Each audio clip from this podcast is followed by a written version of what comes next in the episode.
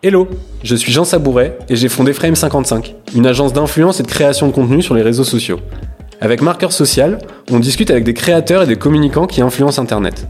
J'avais envie de mieux comprendre comment ils s'y prennent pour créer un contenu pertinent et impactant pour leurs audiences, et surtout comment ils racontent leurs histoires afin de toujours réussir à capter l'attention. Si vous aussi c'est un sujet qui vous intéresse, vous êtes au bon endroit. Bienvenue dans Marqueur Social. Non, moi, je voulais juste repasser rapidement sur toi, ton process de création, parce que tu, tu m'as déjà dit toi-même, donc je vais, je vais pas te surprendre en disant ça. Mais quand t'as des idées, t'en as euh, qui fuminent dans, tous les sens, dans tous les sens. Et tu prends, euh, enfin bref, t'as, t'as, t'as, t'as un esprit extrêmement créatif. Comment tu procèdes pour structurer tes idées, pour savoir comment tu les mets sur le papier Et surtout, est-ce que tu fais... À un moment, tu cut aussi, je pense. Parce que tu, tu, tu choisis, tu dis, attends, moi j'ai cet angle-là, j'ai cet angle-là, j'ai cet angle-là, j'ai cet angle-là. Et comment tu fais ton choix, en fait, là-dessus? Alors, souvent... Mais du coup, euh, d'abord, comment tu structures tes idées? structure. Alors, effectivement, c'est gentil de dire un esprit euh, créatif. Moi, j'appelle ça plutôt un esprit chaotique. C'est-à-dire que... Ouais, c'est même bordélique. En fait, dans ma tête, j'ai en même temps des micro-idées, des macro-idées. Euh, et ça vient tout en même temps et euh, c'est un feu d'artifice. L'écriture linéaire, c'est-à-dire un début, une fin, j'y arrivais pas à l'école.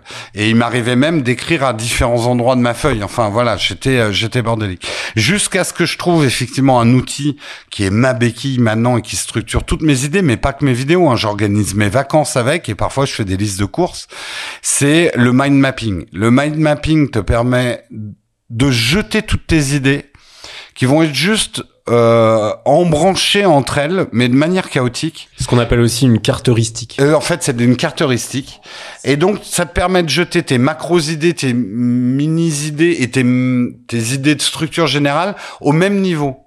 Et de les structurer après. Mais au moins, t'as tout. T'as tout ce que t'avais dans la tête, t'arrives à le jeter. Euh, et moi, j'appelle ça le poulpe. Euh, la phase poulpe, j'ai un arbre avec, je sais pas, euh, 200 branches, euh, tout au même niveau.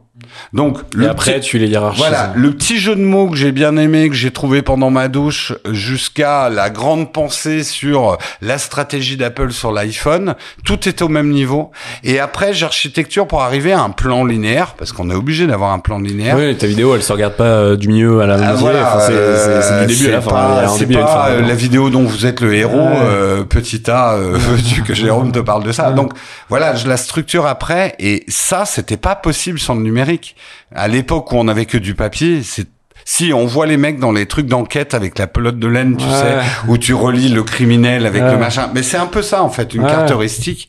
C'est créer des des finalement t'arrives, tu fais une carte des liaisons que t'as dans ton cerveau. Alors ça fait peur, mm.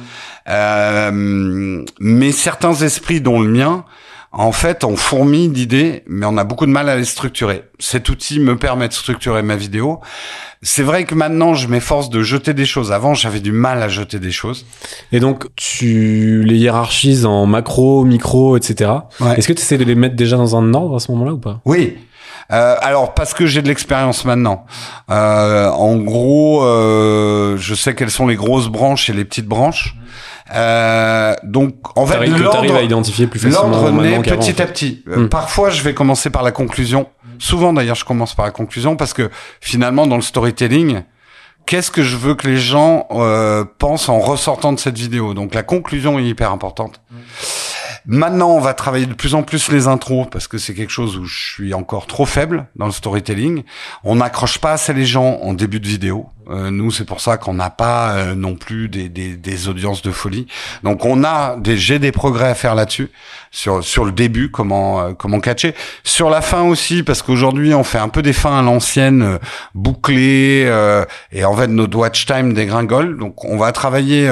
voilà, je suis absolument pas contre les nouvelles manières d'écriture, j'observe beaucoup ce que font des nouvelles générations sur YouTube. Même en termes d'écriture, j'ai beaucoup à apprendre. On est un petit peu à l'ancienne. Mais euh, globalement, oui, c'est ça. Mon, plan naît petit à petit. Et euh, il m'arrive parfois en plein tournage, et ça c'est l'avantage du mind mapping, de pouvoir inverser des idées. Comme tout est fluide dans ce genre d'arbre et que tu peux placer la branche où tu veux, je me dis là c'est plus fort de mettre cette idée à cet endroit-là. Donc mon plan reste mobile. voilà. Ça c'est aussi la difficulté entre passer de quelque chose d'écrit à l'oral. Je travaille sans prompteur. Je n'écris que des notions de phrases, j'écris jamais mon texte à 100%. Euh, mais euh, T'écris des angles, des, des, des angles, des idées. bullet points, ce qu'on appelait Ouais. autrefois des bullet points, enfin On des points. encore des bullet points. Ouais, ça on dit encore bullet ouais, points. t'es pas ouais. si vieux. hein. Ouais, je sais pas. Parfois, je dis bullet point, on me regarde avec des grands yeux. Ouais, j'ai- j'aime bien ce côté quand même de pouvoir toujours retoucher euh, euh, le plan parce que le- le langage parlé est quelque chose de vivant.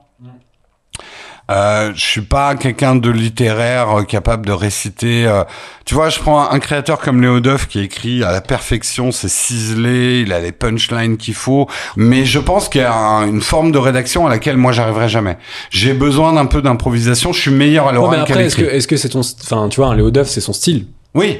Chacun son style. Tu Ah, vois. mais bien sûr. Non, mais, Mais, euh, je, je cherche, je ferai jamais gens qui du. sont bons et il y en a. Mais ce que je veux dire, c'est que je, je, sa rédaction et son flow, c'est presque à la virgule près. Il y a un rythme euh, dans, dans ce qu'il dit.